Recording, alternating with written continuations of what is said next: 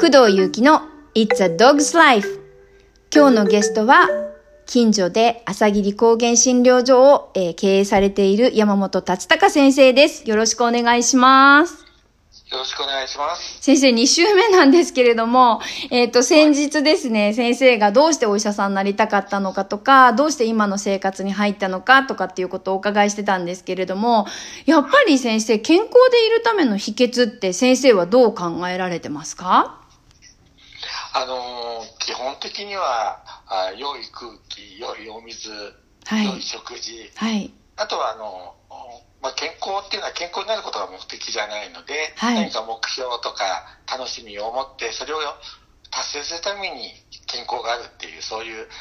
えー、社会環境かなと思いますね。はいそれ深いですね。あの、よく、あの、健康でいるためなら死んでもいいっていう、あの、なんて言うんですかね、相反する考え方っていうことが、こう、ちょっとこう、なんか、あの、突っ込まれたりするようなとこあると思うんですよね。健康フリークの方とか、健康オタクになりすぎちゃって、なんか、健康でいるためなら死んでもいいって、じゃあ死んじゃったら何もならないじゃないか、みたいなところで、やっぱりその目的感を持って健康でいるために、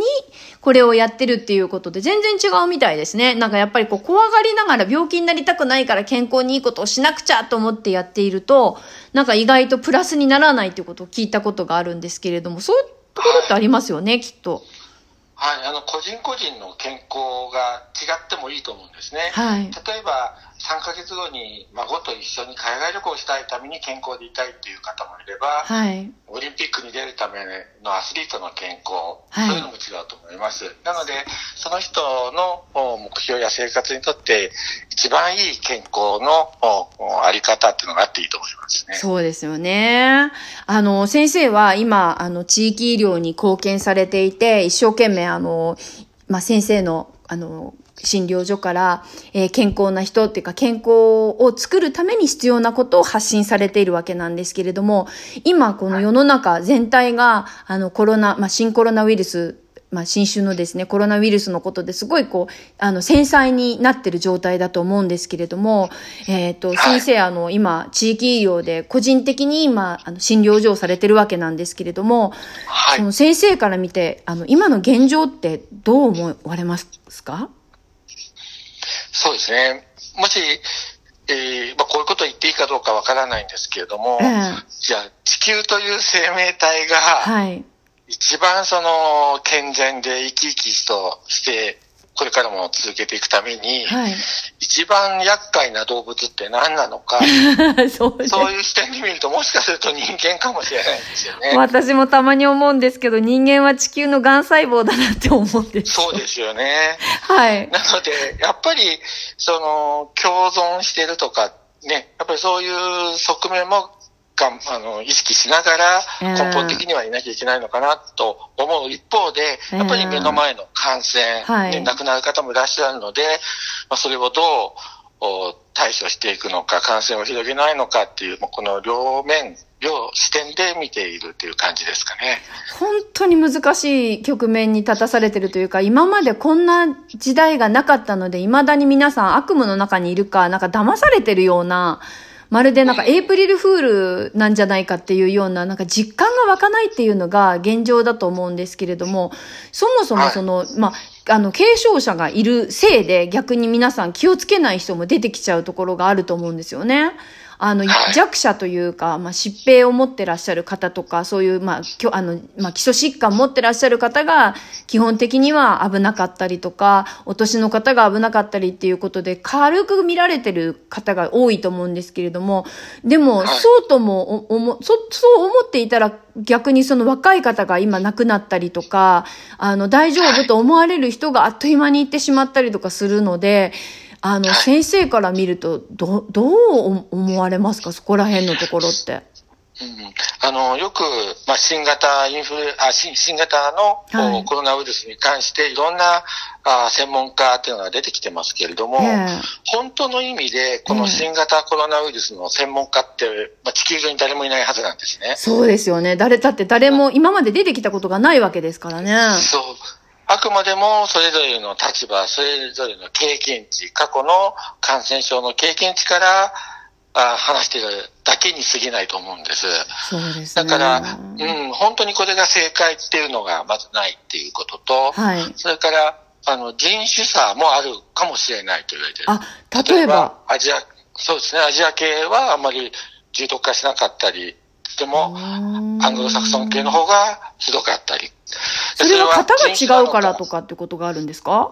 それもあるかもしれないし、えーあとはその生活習慣、生活パターンが違うっていうこともあるかもしれない。これもはっきりしてないんですね。なるほどね。あなので、未知のお誰も専門家がいない、もちろん確立された治療法もない中で、できることは何なのかというと、やはり、えー感染を広げの広げないために、やはり、一般的に言われている不要不急のお外出を減らす。はい。それから、いかに自分の免疫力を高めるか。そこですよね。でも免疫を高めるとい言っても、なんか一口に免疫が大事ですよとかって皆さんなんかこうテテレビとかでも言うじゃないですか、いろんな方がはい。だけど、はい先生から見て、その免疫が今高い状況か高い状況じゃないかってお医者さんに行かなくても分かる方法ってあるんですか？例えば。あの、免疫っていうのはたくさんの指標があるので、はいえー一言で言えないと思います。例えば、あ細菌には弱いけど、おウイルスには強いとか、ああそういうこともあり得てくるので、はいえすべての免疫、まあ、外的なものに対しての対抵抗力が強いっていうう指標っていうのはないんですね。でただ、一番最初にお話ししたように、はい。じゃあ、子宮から見て、人間がもし、えー、癌細胞だったり、はい悪いウイルスのように見えてるんであれば、はい。し自然の摂理とか地球の法則っていうものにどれだけ従順した生活、もしくではあの、ね、やってるのかってことを僕、とっても大事なように思うんですね。それ先生、私も同感です。めちゃくちゃ同感です。そう。例えば、あー地球上に本当はない異様なものを含んだ食べ物を口に入れていないかとか、例えばあの添加物とか化学的なものとかってことですよね。そうですね。ええそれとか、例えば日の出日の入りを意識してね、このはい太陽の動きを感じて生活しているのかとか、はい。それから、大事ですね。あとアスファルトやコンクリートの上ばっかりじゃなくて、はいやっぱり土の上とか草の上とかそういうところで、歩いたりね、寝っ転がったりするのかとか、例えばベランダで土いじりするだけだって多少アースできますもんね。そうすごくできます。アースできますし、最近は土の中にメンタルヘルスにいいあの細菌がいるってことも分かってきてるので、やっぱりそうなんですか？私それ知らなくても絶対その私の感覚だとやっぱアースするっていうのはすごい重要なことだと思っていてなんで土をいじったりとか、土の上を裸足でああの踏んだりとかっていうことはちょっと心がけたりとかしてるんですね。あと日光浴をするとか、そうですね。ねえやっぱりその地球の希望に沿った生き方を選ぶってことですよね。あの地球に反しない自然の法則に反しない生き方をすることによって自然免疫がまあ習得できるんじゃないかっていうところですよね。そう思います。あの、基本的に人間もずっと動物、今も動物ですけれども、はい多分4世代ぐらい前までは日の出日の入りを意識して、化学物質なんて体に全く入らない生活をしてきたのに、本当にそうなんです。、ねえ、あたかも他の惑星に拉致されたかのように異常な生活を今してますよね。私も全くその通りだと思います。あの、なんか全く日本、人間として、動物としてあるべき姿じゃなくなってるんですよね。そうです、そうです。私たちはあの地球に生かされてる動物のうちの一つなんだけど、動物ではなくて、勝手に人類ってものを作り出して、そう。あの、べ別個の道を歩き出しちゃってるっていうところがありますね。そうなんですね。で、やっぱりでも、お今の現代社会を全部否定したりなくすことできない。なので、はいその電磁波とか無駄なものをできるだけ減らして、えーまあ、現代社会の中でもどれだけその地球の法則というかね、はい。設備、自然な設備をお認識して生活がしないかってことがとても重要なようにますね。そうですね。そこがやっぱり一番そのポイントになってくるっていうか、本当の自然免疫。まあ、自然免疫っていう言葉は私すごい好きなんですけど、自然が与えてくれる免疫のから、その不思議なんですけど、私もあの自然農法をやって、あの、いる中で自分で自家採取して、肥料もあげない、農薬もあげないっていう中で、あの、自分のところの種で、あの、できる限り循環できるような農業を営んでるんですけど、やっぱりその種によってちゃんと知能があるので、今年は、あの、お寿司もが降りるなっていう年だと、芽吹きが遅かったりするんですよ。芽が出てくるのに。選ぶんですね、自分が勝手に。だから、あの、種にはちゃんとそういうの予知する能力があるんじゃないかと私は思ってるんですけど、どうもなんか今年は全然芽が出ないからダメになったのかって思うと、ちょうどいい時に出てきたりするっていうのが、すごい不思議なことを思うんですけど、それがなんか自然免疫なんじゃないかなって思う時があるんですよね。そうですね、うん、今この地球上にいる動物も植物も、やっぱり生き残ってきた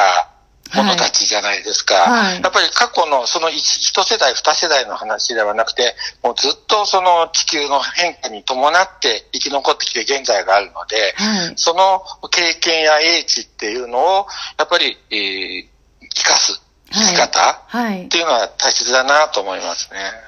そうですね。もう絶対それはありますよね。なんか、あの、本当に自然から離れれば離れるほど人間はバランスを崩していくっていうような感覚があるんですけど、でも私はですね、実は29ぐらいの時に、あの、自分が病気になっちゃうかなと思ったことがきっかけになって、こういう世界に、あの、入ってきたっていうか足を染めたわけなんですけれども、あ、もう先生ごめんなさい。あと、あともうあと何十秒かでですね、12分経ってしまうので、あの、先生、回ゲストに来ていただいていいですか？話がまとまらなくなっちゃいました。